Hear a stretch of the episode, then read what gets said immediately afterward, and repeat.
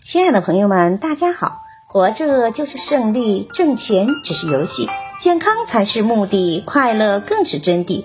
欢迎收听水晶姐姐讲故事。今天的故事名字叫《学渣是如何养成的》。一、父母对孩子没有耐心，家长对于孩子的学习没有耐心，动不动就是指责打骂，孩子一做作业就紧张。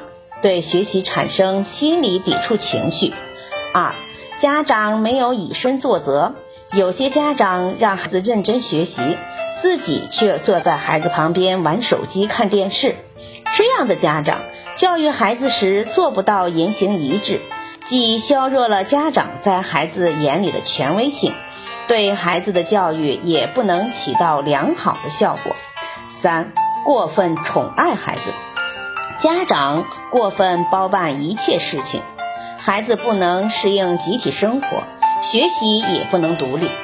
孩子漫长的一生中，充满了无数的不确定性。不论孩子成绩如何，善良大方、热爱生活的大格局，才会让孩子更有幸福感。感谢收听，再见。